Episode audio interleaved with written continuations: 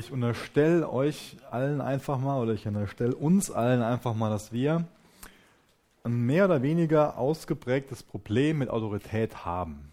Ich gehe davon aus, dass keiner irgendwie sagt, hey, total toll, dass da irgendwie jemand über mir steht und dass der mir sagen kann, was ich machen soll oder was ich nicht machen soll. Und ich glaube, dass irgendwie viele Jugendliche, gerade viele Teens, irgendwie so in der Situation sind, die sagen, ah, endlich 18 sein und dann fällt schon meine Autorität von meinen Eltern weg. Ich weiß nicht, ich glaube, ganz viel von dem Problem mit Autorität kommt auch vor allen Dingen für uns Deutsche aus unserer Geschichte heraus, denke ich. Ich glaube, wir dürfen sowas nicht unterschätzen, wie uns sowas prägt, ja. Dass da mal so ein Österreicher gewesen ist, äh, der so viel schlimme Sachen gemacht hat und der in so einem üblen Sinn Autorität ausgeübt hat. Vielleicht spielt es da ein bisschen mit rein. Vielleicht haben wir dadurch noch ein größeres Problem, Autorität anzuerkennen.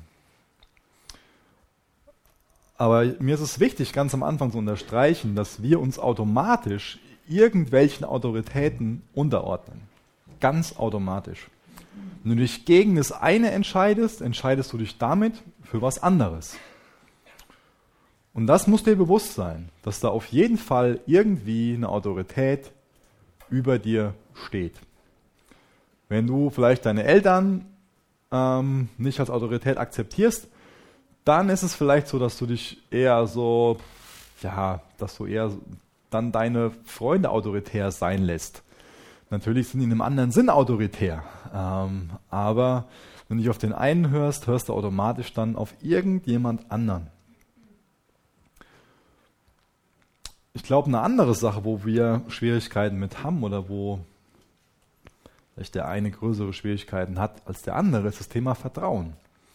Wem schenken wir Vertrauen? Und ich glaube, dass Autorität auch nur funktionieren kann, wenn wir der Autorität Vertrauen entgegenbringen können. Wem kann man vertrauen? Wer ist vertrauenswürdig? Ich will nicht das Beispiel zu sehr bemühen, aber ganz viele haben ja ihre Hoffnung, ihr Vertrauen damals auf Hitler und die Nazis gesetzt und sind dabei total bitter enttäuscht worden. Ja. Die hatten die Hoffnung, dass es endlich wieder genug Arbeit für alle gibt. Und das ist ja auch ein, ein, guter Wunsch, ja, auf jeden Fall. Das ist auch ein Wunsch, den wir behalten sollten.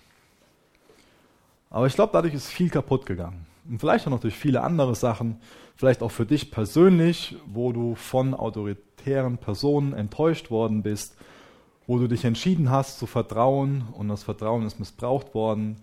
Vielleicht hast du irgendwie was erzählt bei einem guten Freund, bei einer guten Freundin, bei der besten Freundin vielleicht und es ist was weitergetratscht worden. Und dadurch hast du Vertrauen verloren.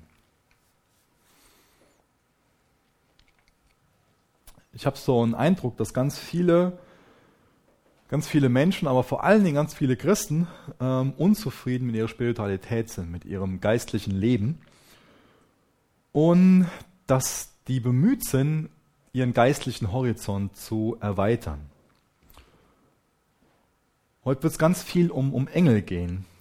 Und es ist so, dass es momentan ein riesengroßes Interesse an Engeln gibt. Ein riesengroßes. Ich weiß nicht, wie viel das von euch so mitbekommen, aber wenn ihr mal die Augen offen haltet, werdet ihr da ganz viele Anzeichen für, für sehen. Zum, zum einen ähm, im, im, Fernsehen, ähm, für welche Dinge geworben wird, aber auch in ganz vielen Sendungen, gerade in irgendwelchen Daily Soaps, was alles einbezogen wird. Wenn ihr irgendwo durch eine Innenstadt lauft, da ist auf jeden Fall ähm, überall mindestens ein Laden, wo es Esoterikzeug gibt und wo es auch ganz viel so um, um Engel geht. Wenn ihr in eine Buchhandlung geht, müsst ihr nur mal vergleichen, wie viele Bücher da über Jesus stehen und wie viele Bücher über Engel stehen. Ähm, das ist ein riesengroßer Unterschied. Es wird ganz, ganz, ganz, ganz viel zum Thema Engel geschrieben. Und es gibt, ähm, ja, es ist auch ein riesengroßer Markt. Ja. Ich habe da verschiedene Zahlen gelesen, wie viele Millionen, andere sagen Milliarden in dem ganzen Bereich umgesetzt werden.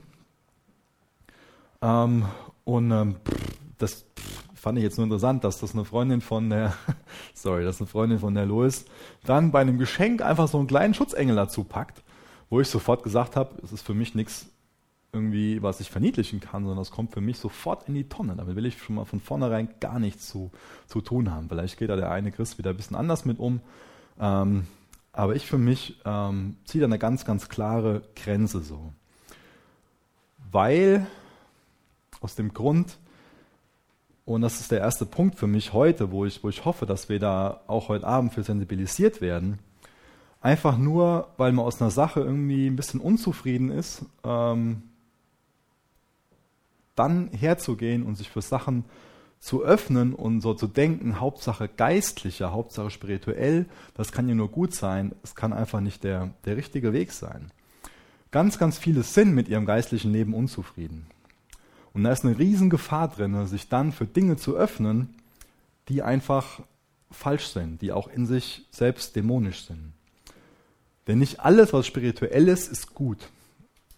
Und das ist so eine Sache, die mich total verwundert, dass, auf, dass man auf der einen Seite so mitbekommt, dass, dass ganz viele Menschen so auf die Wissenschaft abfahren und meinen, dass die Wissenschaft das Allheilmittel ist, die da so viel Hoffnung reinsetzen, endlich wird durch die Wissenschaft hoffentlich bald Krebs besiegt und AIDS besiegt und alles Mögliche. Und es ist so eine Wissenschaftsgläubigkeit da, als ob die Wissenschaft die Welt retten kann.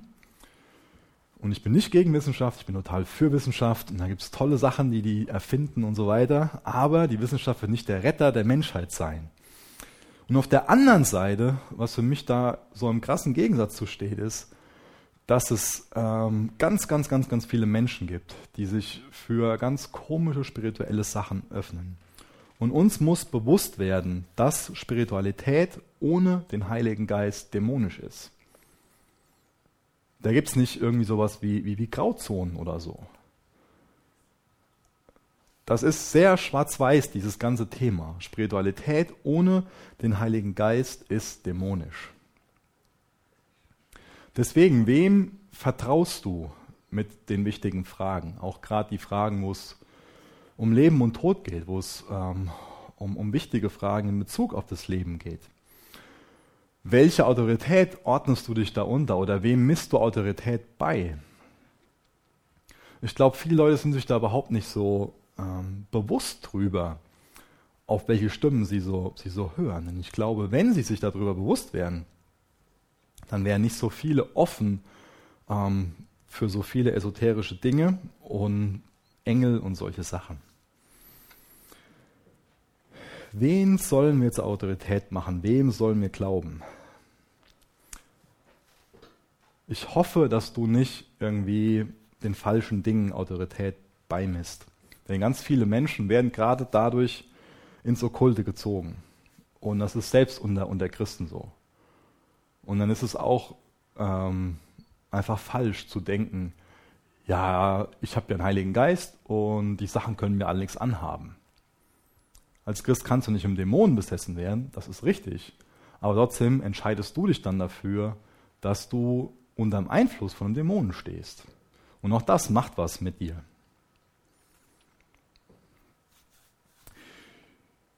In dem Text, wo es heute Abend darum geht, das ist Hebräer 1, Vers 4 bis 14, geht, wie ich, da geht es, wie ich schon gerade beschrieben habe, ganz viel ähm, um, um Engel.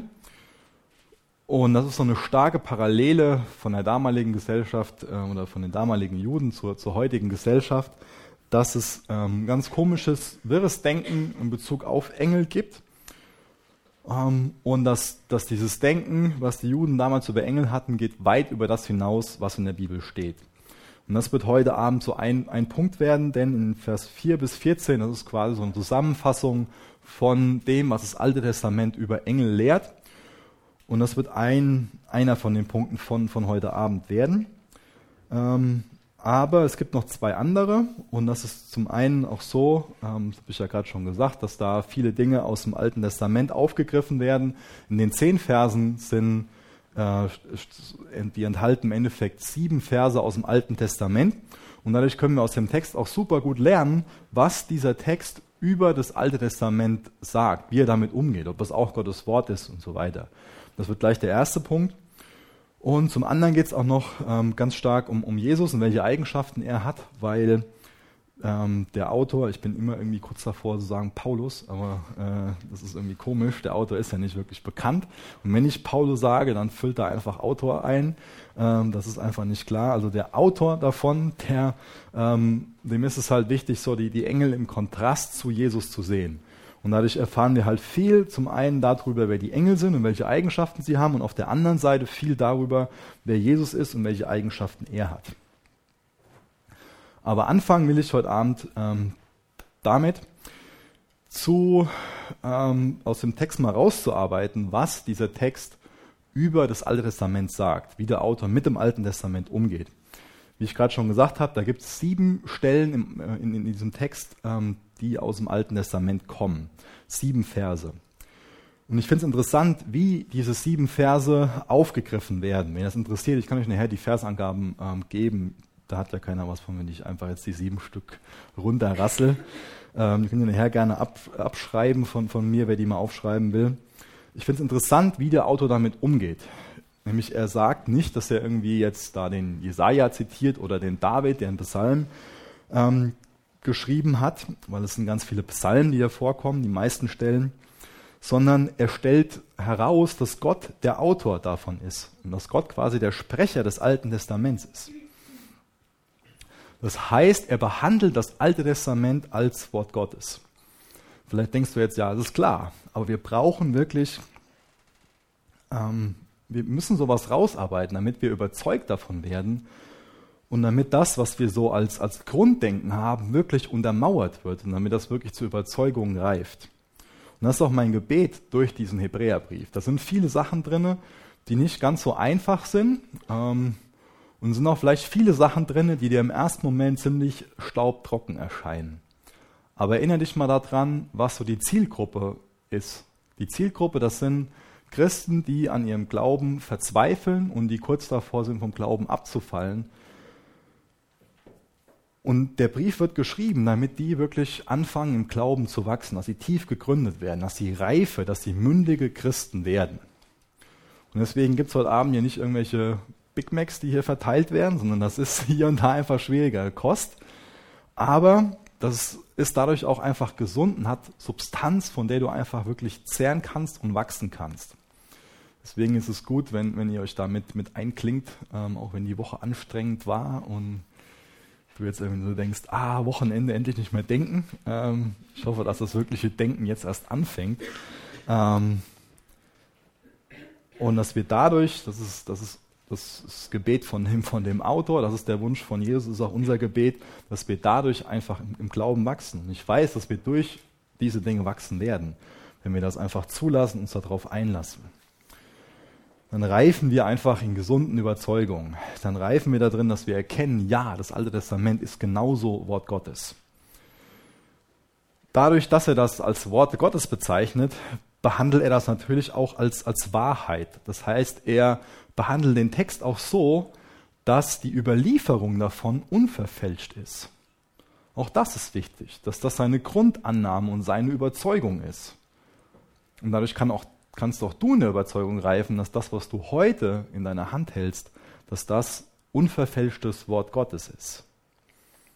Und außerdem behandelt er das nicht irgendwie so, so, so stiefmütterlich. So, ja, das Alte Testament gibt es ja auch noch, aber heute dreht sich eigentlich nur ums, ums Neue Testament so. Auch das wäre falsch. Der zeigt ganz klar dadurch, wie er mit dem Alten Testament umgeht, auf, dass die ganze Bibel eine einheitliche Offenbarung ist. Wir müssen die Bibel als ein Buch sehen und nicht so als zwei Bücher, wo das Neue Testament so einfach attraktiver erscheint. Ja.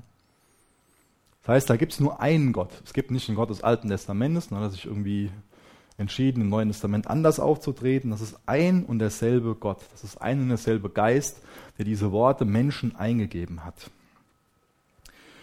Und was auch noch ganz wichtig ist, er zeigt ganz klar auf, wie das Alte Testament Jesus offenbart dass Jesus die Erfüllung des Alten Testaments ist. Da kriegen wir ganz, ganz viele Hinweise, auch durch den Text ähm, heute Abend einfach, ähm, ja, die uns, die uns das bezeugen. Was ich auch interessant finde, ist, das ähm, Alte Testament ist ja zu kleinen Teilen auf Aramäisch geschrieben und zu großen Teilen auf Hebräisch. Aber der Autor, der bezieht sich nicht auf das hebräische Alte Testament, sondern auf die Septuaginta. Das ist eine griechische Übertragung, eine griechische Übersetzung, besser gesagt, eine Übersetzung, keine Übertragung. Das ist ähm, die damals und auch heute noch sehr angesehene Übersetzung des Alten Testamentes. Und das heißt, er bezieht sich hier auf eine Übersetzung als Wort Gottes. Und dadurch kannst du dich auch auf die Übersetzung, die du in deiner Hand hältst, als Wort Gottes beziehen und musst nicht irgendwie darüber denken, ja, das ist ja nur übersetzt. Und eigentlich ist das Wort Gottes ja nur das, was damals aufgeschrieben worden ist in Aramäisch und in Hebräisch.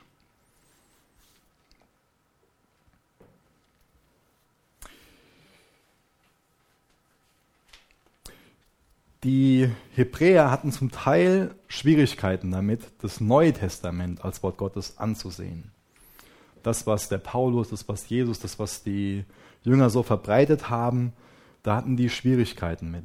Wie ich das eben schon benannt habe, ähm, gab es damals so einen ziemlichen Engelhype. Das heißt, die haben, äh, viele von denen haben Engel angebetet und ein Grund dafür, warum die Engel angebetet haben, war, dass es im Endeffekt so war, dass auch die Engel einen, einen Teil dazu beigetragen haben, dass das Alte Testament überliefert worden ist. Ähm, ich habe mal zehn Beispiele rausgeschrieben, ähm, wo Engel im Endeffekt ähm, Botschaften Gottes überliefern. Und ich lese nur mal die Namen von den Leuten vor. Viele davon kennt ihr bestimmt. Das sind zehn Beispiele aus dem Alten Testament. Zum Beispiel ähm, bei Hagar, bei Abraham, bei Jakob, bei Mose, bei Balaam, Gideon, Manoah, Elia, Daniel, Zacharia. Auch da habe ich mal Stellen für rausgesucht. Das sind alles Personen, wovon bekannt war, dass denen Engel begegnet sind und dass Engel Gottes Worte überbracht haben. Engel ist im Endeffekt auch ähm, zu übersetzen mit, mit, mit Bote. Das heißt, das ist eine Funktion von den Engeln. Das heißt, die Grundannahme von den Juden war, dass Gottes Worte von Engeln überbracht werden. Das heißt, wenn sie jetzt einer neuen Offenbarung glauben und vertrauen sollten, dann müsste die mindestens von Engeln überbracht werden oder von einem Wesen, was noch bedeutender ist. Und die Juden dachten, hey, das sind ja jetzt hier so, so ein einfacher ein einfacher Zimmermann, Jesus, das sind einfache Leute, die dem nachfolgen, so, ja, so ein Zöllner und, und, und Fischer und so. Und die verbreiten jetzt hier Gottes Worte. Wie, wie kann das denn sein? Es müssten doch eigentlich Engel sein oder ein höheres Wesen. Und das ist ein Grund, warum im Endeffekt der Autor hier denen erklärt, dass Jesus viel erhabener ist als Engel. Jesus ist viel bedeutender als ein Engel. Das heißt, da ist ein Wesen, was wesentlich höher ist als die Engel, wodurch diese Worte Gottes überbracht werden. Ich jetzt noch mal kurz ein paar Sachen über Engel sagen, wer die sind und welche Eigenschaften die so haben. Und ich lese vorher noch mal den ganzen Text vor, nämlich Hebräer 1, Vers 5 bis Vers 14. Denn Gott hat zu keinem Engel gesagt, was er zu Jesus sagte. Du bist mein Sohn, heute habe ich dich gezeugt. Und weiter sagt Gott, ich werde sein Vater sein und er wird mein Sohn sein. Und als Gott der Welt seinen erstgeborenen Sohn zeigte, sprach er, alle Engel Gottes sollen ihn anbeten. Von den Engeln heißt es, er macht seine Engel zu Winden und seine Diener zu Feuerflammen. Aber zu seinem Sohn spricht er, dein Thron, o oh Gott, steht für immer und ewig. Die Herrschaft deines Reiches ist eine gerechte Herrschaft. Du liebst das Recht und hast das Unrecht. Deshalb, o oh Gott, hat dein Gott dich gesalbt und das Öl der Freude über dich ausgegossen, reichlicher als über alle anderen. Und Herr, am Anfang hast du das Fundament der Erde gelegt. Der Himmel ist das Werk deiner Hände. Sie werden vergehen, aber du bleibst ewig. Sie werden veralten wie ein Gewand. Du wirst sie wechseln wie ein Kleidungsstück und sie werden fort sein. Doch du bleibst für immer und ewig derselbe. Deine Jahre haben kein Ende. Und Gott hat nie zu einem Engel gesagt, setz dich auf den Ehrenplatz zu meiner Rechten, bis ich deine Feinde demütige und sie zum Schemel unter deinen Füßen mache. Denn Engel sind nur Diener. Sie sind Geister, die Gott als Helfer zu denen sendet, welche die Rettung erben werden. Hier bekommen wir schon ein paar Infos darüber, wie die Engel so sind. Das heißt, im Vers 14 wird klar, dass das Geistwesen sind. Und durch andere Stellen in der Bibel wird klar, dass sie zu gewissen Anlässen menschliche Gestalt annehmen können. Aber normal sind sie unsichtbar. Und in vielen Situationen können sie auch nur durch eine besondere Offenbarung gesehen werden.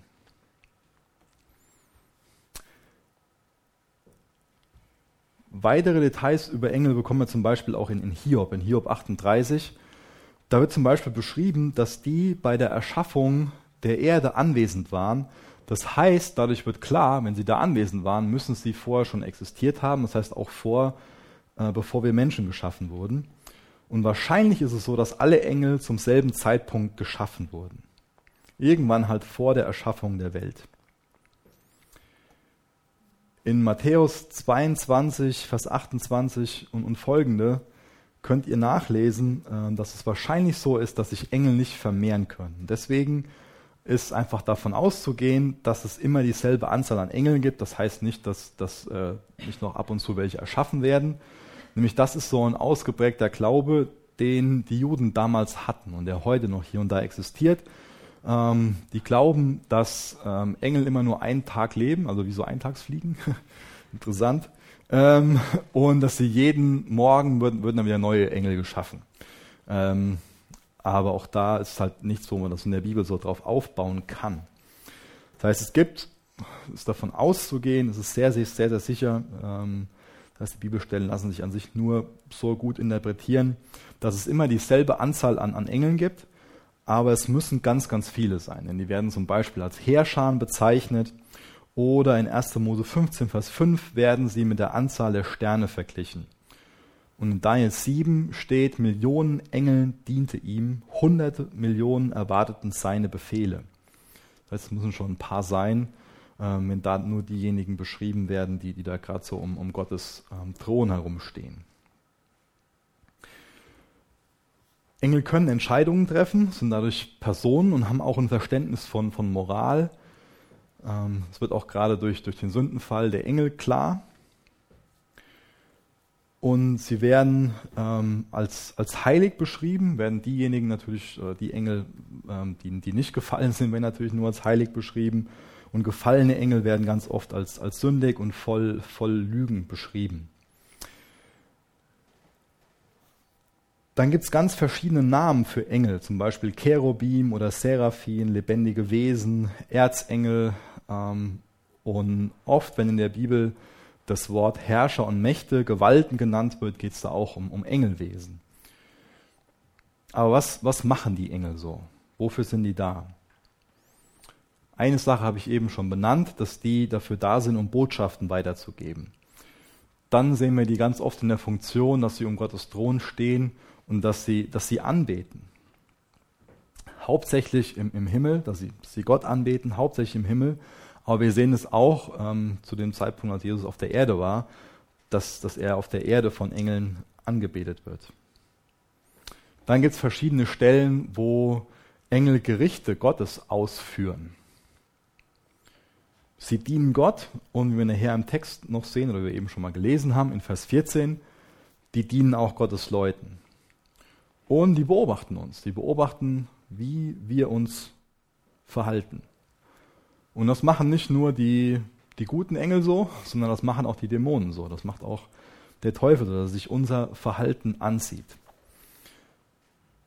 Es ist auch davon auszugehen, dass, dass der Teufel der bedeutendste Engel gewesen ist, Luzifer, und dass er arrogant und stolz geworden ist und dass er gegen Gott rebelliert hat dass er noch bedeutender sein wollte, als er schon war, dass er Gottes Platz einnehmen wollte und dass sich da ein Drittel aller Engel dafür entschieden haben, mit ihm zu rebellieren.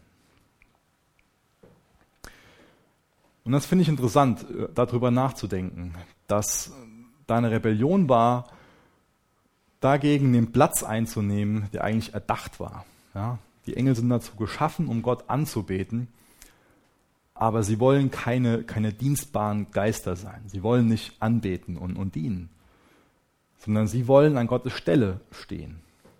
Und das ist im Endeffekt ihr, ihr Untergang. Das heißt, auch da sehen wir bei den Engeln, dass dieses Vertrauen Gott gegenüber nicht da ist, dass ähm, kein, kein Wunsch da ist, sich dieser Autorität unterzuordnen.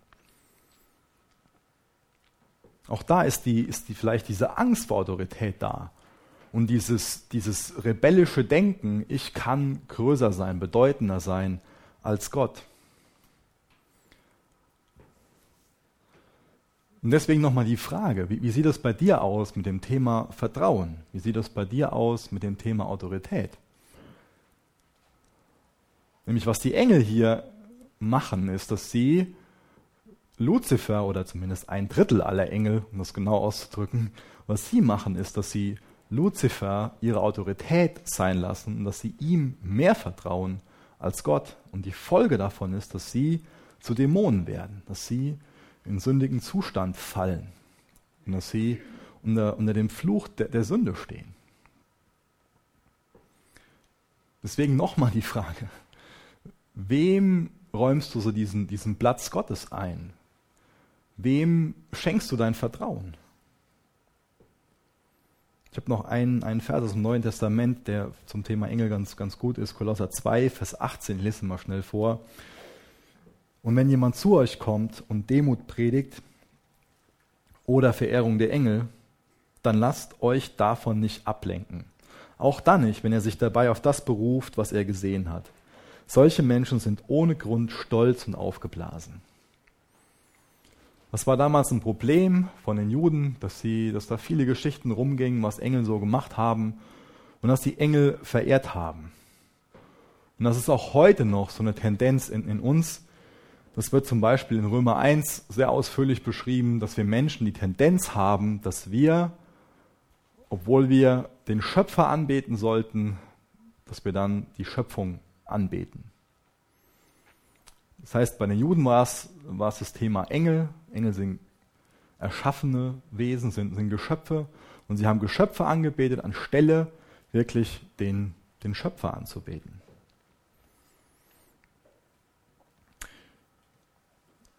wenn man meiner Frau ein Geschenk macht ähm, und da Blümchenpapier nimmt und eine rosa Schleife drum macht, dann ist die Wahrscheinlichkeit groß, ähm, dass sie starke Hemmungen hat, das Geschenk auszupacken ähm, und wird vielleicht der Verpackung mehr Aufmerksamkeit widmen als äh, dem eigentlichen Geschenk. Ist wirklich so.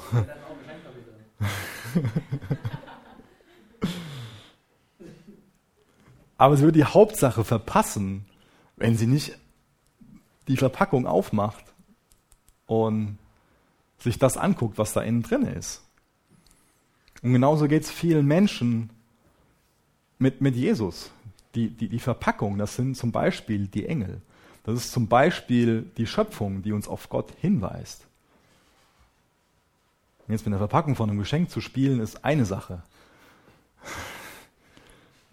Aber in Bezug auf, auf Gott die Hauptsache liegen zu lassen und sich mit ein bisschen Blümchenpapier und einer lila Schleife zufrieden zu geben, ist sehr, sehr krass.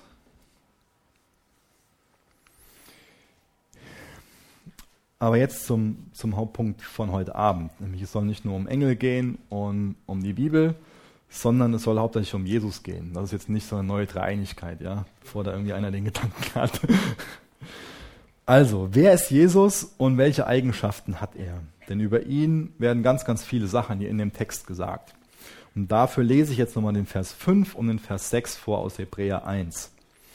Denn Gott hat zu keinem Engel gesagt, was er zu Jesus sagte.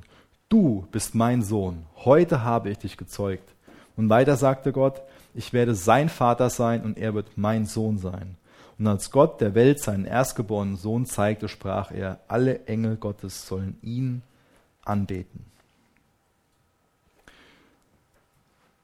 Vielleicht erscheint dir der Text heute ein bisschen theologisch und nicht so praktisch, sondern eher unpraktisch.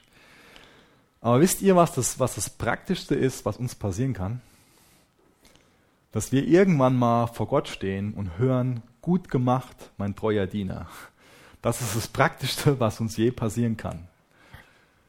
Wir haben oft so eine Tendenz, dass wir, dass wir Predigten stark danach bewerten, wie praktisch sie, sie sind.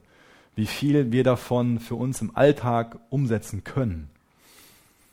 Und das ist mein Bestreben, oder das ist überhaupt das Bestreben von den Leuten, die hier Gottes Wort weitergeben, euch auch klar zu machen, was sich in eurem Alltag ändern kann. Natürlich ist es unser Wunsch, möglichst praktisch zu sein. Aber dadurch, dass wir so denken, die Predigt muss möglichst praktisch sein, wer wird dadurch Zentrum von der Predigt? Dadurch werden wir Zentrum von der Predigt. Und sollen wir Zentrum von, von der Predigt sein? Was, was haben wir davon, wenn, es in der Predigt nur um uns geht? In Hebräer 12, Vers 1 und 2 wird super gut beschrieben, was eigentlich durch eine Predigt passieren soll, nämlich dass wir anfangen, auf Jesus zu schauen. Und ich glaube, es kann nichts praktischer sein, als, als Jesus zu sehen und ihn zu erkennen als der, der er wirklich ist. Und nicht immer nur zu denken, okay, wie kann ich mich jetzt verändern und wie soll ich mich jetzt verhalten, und ich glaube, das, was uns am meisten verändert, ist, wenn wir erkennen, dass Jesus wirklich Gott ist. Und das ist das Praktischste von heute, was ich aus dem Text mitgeben kann, dass, dass klar gemacht wird, dass der Vater über seinen Sohn sagt, dass er Gott ist. Da greife ich schon mal einfach einen Vers vor, weil das gerade da gut reinpasst. In Vers 8 steht, aber zu seinem Sohn spricht er, dein Thron, o Gott. Es gibt viele Menschen, die sagen, dass es nirgendwo in der Bibel drin steht, dass Jesus Gott ist. Was haben wir denn gerade gelesen? Aber zu seinem Sohn spricht er, dein Thron, o oh Gott. Der Vater sagt zu seinem, zu seinem Sohn, dass er Gott ist. Und wie gesagt, das ist das Praktischste, was ich euch mitgeben kann. Denn der Glaube, ob Jesus Gott ist oder nicht, entscheidet im Endeffekt sehr stark darüber, ob du mal vor Gott stehen wirst und hören wirst, gut gemacht, mein treuer Diener. Wie gesagt, ich erinnere nochmal daran, was der Zweck von dem Brief war. Da waren Leute, die sehr verzweifelt waren in ihren Situationen, einfach weil sie verfolgt worden sind, weil das Leben schwierig war, auch weil sie viel Druck aus ihrem Umfeld hatten, von ihren Freunden bekommen haben. Die Freunde waren noch Judaisten, beziehungsweise ähm, Juden, die, die im alten Bund gelebt haben. Sie sind Christen geworden, haben sich dafür entschieden, Jesus nachzufolgen und es gab viel, viel, viel Druck. Und hier wird im Endeffekt beschrieben, was den Unterschied macht. Jesus macht den Unterschied. Die Entscheidung, ob man Jesus anbetet und glaubt, dass er Gott ist, oder dass man hergeht und, und das leugnet. Da wird im Endeffekt ganz klar eine, eine Linie gezogen, wo man nicht zwei Meinungen haben kann. Es gibt ganz, ganz viele Sachen, da können wir unterschiedlicher Meinung sein, da ist Vielfalt gut. Aber das ist ein Thema, wenn es um Jesus geht und seine Gottheit, da können wir nicht unterschiedlicher Meinung haben, ohne dass der eine als Christ bezeichnet werden kann und der andere nicht mehr als Christ. Jemand, der nicht hergeht und sagt, dass Jesus Gott ist, ist kein Christ. Und das ist nicht eine Definition, die ich aufstelle, sondern das ist eine Definition, die die Bibel aufstellt. Und das ist eine Definition, was die Kirchen, die die Kirchengeschichte einfach seit Tausenden von Jahren aufstellt. Und wer jetzt aufmerksam im Text gelesen hat, dem stößt eine Sache auf. Und er fragt sich, wie ist das denn zu verstehen? Heute habe ich dich gezeugt. Das kann für Verwirrung sorgen, dass da steht, heute habe ich dich gezeugt. Das kann sehr stark für, für Verwirrung sorgen. Denn wie sieht das denn aus? Kann denn Jesus Gott sein, der einen Anfang hat? Oder ist das jetzt der Beleg, das, was Zeugen Jehovas zum Beispiel anführen können oder was Mormonen anführen könnten, dass sie doch sagen, okay, das ist einfach nur Gottes Sohn und dadurch ist er ein ganz besonderer Engel, aber er ist nicht wirklich Gott. Kann man das so verstehen? Das kann man ganz gewiss nicht so verstehen. Ich glaube, in Römer 1, Vers 4 wird ganz gut erklärt, wie dieser Part zu verstehen ist. Denn ähm, selbst im Text, ein paar Verse später, wird auch wieder gesagt, dass Gott über seinen Sohn sagt, dass er ewig ist. Und ewig bedeutet ohne Anfang und ohne Ende. In Römer 1, Vers 4 steht, Jesus Christus, unser Herr, wurde als Sohn Gottes bestätigt, indem Gott ihn mit großer Macht durch den Heiligen Geist von den Toten auferweckte. Was ist passiert, als Jesus von den Toten auferweckt wurde? Was ist da passiert? Da hat er das Erlösungswerk vollendet. Es reichte nicht am Kreuz zu sterben. Wenn er im Grab geblieben wäre, dann wäre bewiesen gewesen, dass er nicht Gott ist. Dann wäre er einfach nur am Kreuz gestorben und vielleicht wäre das gut gewesen für seine eigene Schuld, aber mit deiner Schuld und mit meiner Schuld hätte das gar nichts gemacht. Sein Erlösungswerk war vollendet. Und dadurch wird er zum erstgeborenen Sohn. Er war schon immer der erstgeborene Sohn, dadurch, dass er der einzige Sohn Gottes ist. Aber er ist dadurch in einem anderen Sinn zum Erstgeborenen geworden und dadurch in einem anderen Sinn gezeugt worden, dadurch, dass er dieses Erlösungswerk vollendet hat, dadurch, dass er den Teufel und den Tod besiegt hat. So ist das zu verstehen. Ich glaube, dass das sehr plausibel ist. Jesus hat den Preis bezahlt, hat den, den Weg zum Vater aufgemacht, hat Sühnung für uns erwirkt. Deswegen, wie sieht das jetzt mit dir und Jesus aus? Wer ist Jesus für dich? Einfach nur so ein ganz bedeutendes Wesen, vielleicht so ein Engel. Das wahrscheinlich trifft wahrscheinlich hoffentlich auf niemanden hier im, im, im Raum zu. Aber vielleicht ist Jesus für den einen oder anderen ja eher so ein, so ein Prophet und, und das, was er so in der Bergpredigt gesagt hat, so Sachen wie zum Beispiel, dass wir andere so behandeln sollen, wie wir selbst behandelt werden wollen, das ist ja was ganz Großartiges und da ist er für dich einfach nur ein herausragender Mensch.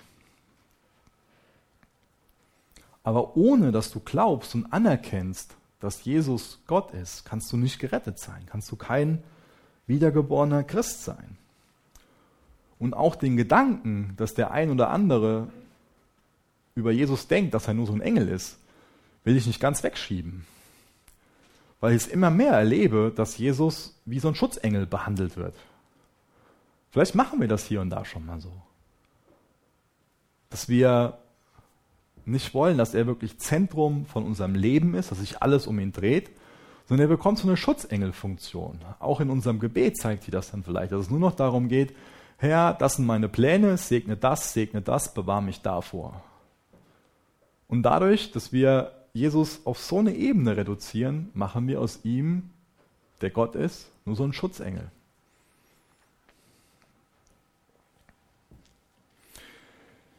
Ich lese mal weiter nochmal im Text, Vers 8 bis Vers 9. Aber zu seinem Sohn spricht er, dein Thron, o oh Gott, steht für immer und ewig. Die Herrschaft deines Reiches ist eine gerechte Herrschaft. Du liebst das Recht und hast das Unrecht. Deshalb, o oh Gott, hat dein Gott dich gesalbt und das Öl der Freude über dich ausgegossen, reichlicher als über alle anderen.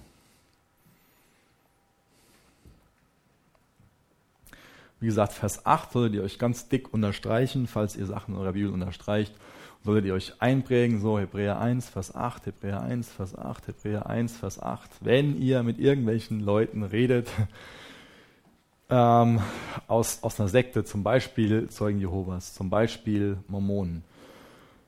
Weiß nicht wie, also für die wird das auf jeden Fall, ist das auf jeden Fall so, so eine ganz schwierige Geschichte, die die halt nicht wegdiskutieren können. Ähm, die gehen beide her und, und, bezeichnen Jesus halt nur so als, beziehungsweise die Zeugen Jehovas bezeichnen Jesus nur als, als Erzengel und ähm, für die Mormonen, ich weiß nicht, wie die den genau bezeichnen, aber für die Mormonen ist Jesus der Bruder von, von Luzifer. Ähm, auch eine ganz krasse Vorstellung. Also auch beide bezeichnen ihn als besonderen Engel. Und durch den Text und auch durch das, was in ähm, Hebräer 1, Vers 4 steht, wird auf jeden Fall klar, dass die Bibel was ganz anderes über Jesus sagt. Und was hier die beiden Verse, Vers 8 und 9, noch ganz konkret sagt, ist, dass er, dass er Herrscher ist, dass er gerecht ist und dass er voll Freude ist. Und das ist für mich voll die angenehme Vorstellung, dass er mit, mit dem Öl der Freude, dass er von Gott mit dem Öl der Freude gesalbt wurde und dass er voll Freude ist. Das ändert auch mein, meine, meine Gedanken zum, zum Thema Autorität. Weil jemand, der total freudig ist, ein, ein gerechter, ein freudiger Herrscher, da ordne ich mich gerne unter. Weil ich weiß, dass das niemand ist, der, der gehässig oder griesgrämig oder ungerecht ist. Dem vertraue ich gerne. Jemand, der freudig ist, der ist mir sympathisch. Und Gott gebe ich mich gerne hin, wenn ich in dem Bewusstsein reife, dass er ein gerechter, freudiger Herrscher ist. Lies mal Vers 10 und Vers 11 weiter. Und Herr, am Anfang hast du das Fundament der Erde gelegt, der Himmel ist das Werk deiner Hände. Sie werden vergehen, aber du bleibst ewig. Sie werden veralten wie ein Gewand. Da wird Gottes Eigenschaft, da wird Jesu Eigenschaft beschrieben, dass er ewig ist. Das heißt, er ist unendlich, er ist ohne Begrenzung. Ja, er ist nicht, nicht den Begrenzungen unterworfen, ähm, wie, wie wir zum Beispiel durch die, durch die Schöpfung Begrenzungen unterworfen sind, zum Beispiel einer zeitlichen Begrenzung. Wir sind an diese Dimension gebunden, wir sind an den Raum gebunden. Ähm, er ist ewig. Das heißt, ewig ist nicht nur als auf dieses Zeitliche zu beziehen, sondern ewig ähm, bezeichnet auch, dass, dass er nicht diesen Begrenzungen unterworfen ist. Das bezeichnet aber auch, dass er uns nicht braucht, um zu existieren. Auch das steckt in diesem Wort ewig drinne. Er braucht uns nicht, um zu existieren oder um zufrieden zu sein. Jesus braucht dich nicht, um zufrieden zu sein. Er braucht es nicht, dass du deinen Zehnten gibst.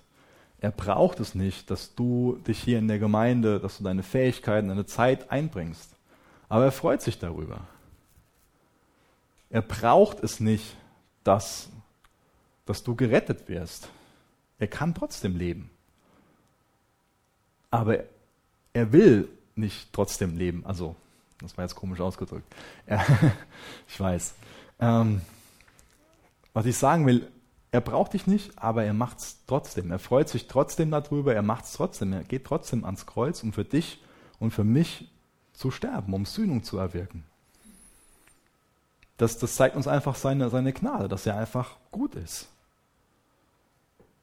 Er braucht uns nicht, aber er, er will die Gemeinschaft mit uns, den, den Kontakt. Er will das, was er hat, mit dir teilen.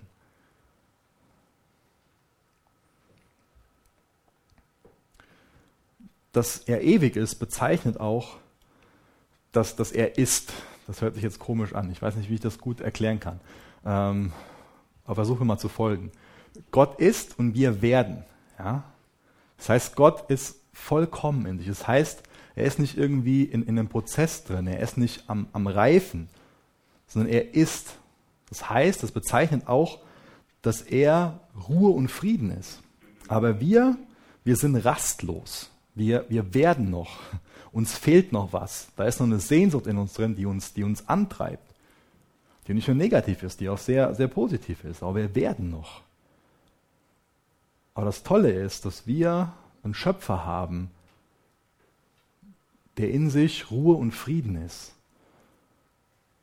Und der den Wunsch hat, dass wir, die wir rastlos sind, die wir ohne Frieden sind, dass wir zu ihm kommen und bei ihm Ruhe finden.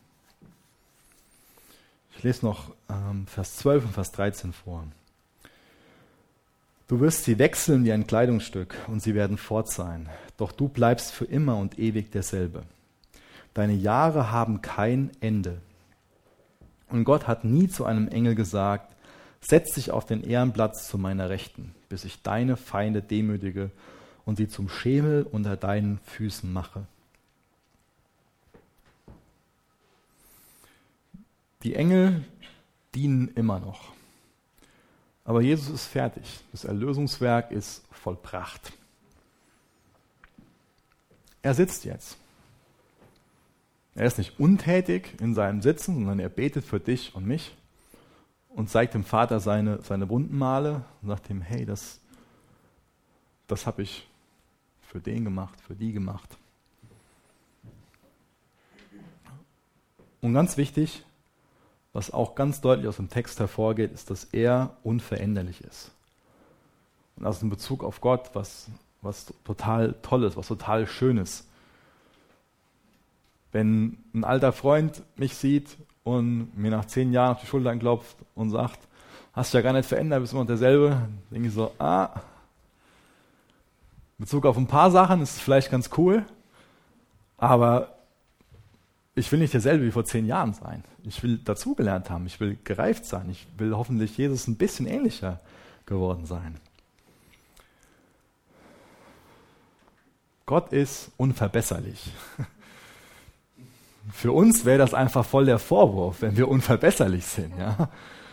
Aber Gott ist unverbesserlich im, im wahrsten Sinne des Wortes. Das ist schön. Sein Charakter ist vollkommen. Und er wird sich nie ändern. Gottes Charakter wird sich nie ändern. Seine Liebe ist vollkommen. Das heißt auch, seine Liebe, die er für dich hat, die wird sich nie ändern. Die ist beständig. Die ist immer dieselbe. Das heißt, er ist immer gerecht. Er ist immer barmherzig. Er ist immer fair.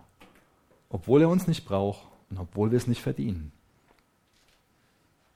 Und er bietet uns immer Vergebung an. Immer. Du wirst sie wechseln wie ein Kleidungsstück und sie werden fort sein. Doch du bleibst für immer und ewig derselbe, deine Jahre haben kein Ende. Wechseln wie ein Kleidungsstück. Den Mike sehe ich heute zum dritten Mal. Er hat zum dritten Mal ein neues T-Shirt an. Nee, weiß ich nicht, ob das stimmt. Äh, uns es oft so. Wir haben einmal das an, einmal das an. Und bei Klamotten lass es mal hingestellt sein. Aber wie sieht es mit unserer Laune aus? Heute sind wir so drauf. Dann begegnet die Person uns und dann sind wir so und so drauf. Innerhalb von ein paar Minuten ändern wir uns schon. Und die Leute um uns herum wissen ja nicht, was ist denn jetzt los. Die Welt um uns herum ändert sich schnell. Aber Jesus ist unser Fels in der Brandung. Ja? Er ist unsere Sicherheit. Das heißt, was auch immer geschieht, egal wie hoch die Wellen schlagen, egal wie mies das Wetter ist, Jesus bleibt bestehen. Er bleibt derselbe. Und das ist gut, dass er derselbe bleibt, weil er unverbesserlich ist. Es ist erstaunlich, wie, wie wenig wir oft von Jesus beeindruckt sind und wie wenig uns das oft begeistert dass er gnädig ist, dass er liebevoll ist, dass er unveränderlich ist, dass er ewig ist. Das ist erstaunlich.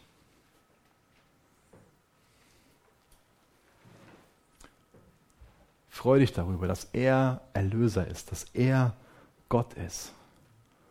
Und nimm mit Freude deinen Platz ein, den du in der Schöpfung hast. Und lass dich nicht verführen, wie, wie diese Engel zu rebellieren für sie war die Konsequenz, dass sie Dämonen geworden sind. Stell dir nochmal die, die Frage, wem du vertraust. Was hat die Bibel für eine Autorität für dich? Was hat Jesus für eine Autorität für dich? Jesus, ich möchte dich bitten, dass wir durch diese Dinge, die wir lernen, einfach im Glauben reifen, dass wir durch Festhalten, dass wir in unseren Überzeugungen reifen, dass wir erkennen, dass du Gott bist, Jesus, dass wir deine Eigenschaften, dass uns die, dass uns die freuen, dass die uns, dass die uns trösten, dass die uns auferbauen, Herr. Jesus, vergib uns, wo wir dich zu so einem kleinen Schutzengel gemacht haben. Und mach, dass wir dich wirklich auf den Thron in unserem Herzen setzen. Mach, dass du die Hauptsache in unserem Leben wirst. Gott, wir wollen nicht, wir wollen nicht anbeten, dadurch, wie wir leben und auch jetzt in der Zeit, wenn wir Lieder singen. Heiliger Geist, wir laden dich ein, dass du in unseren Herzen wirkst. Du hast Pläne mit uns. Du willst uns zum, zum Heil führen. Und jetzt, wenn jemand hier ist und nicht erkannt hat, dass du Gott bist, möchte ich bitten, dass du das Bewusstsein schenkst. Möchte ich bitten für, für Buße, für, für eine Sinnesänderung. Ich möchte dich bitten für für Vergebung, Herr. Jesus, danke, dass du retten willst. In Jesu Namen. Amen.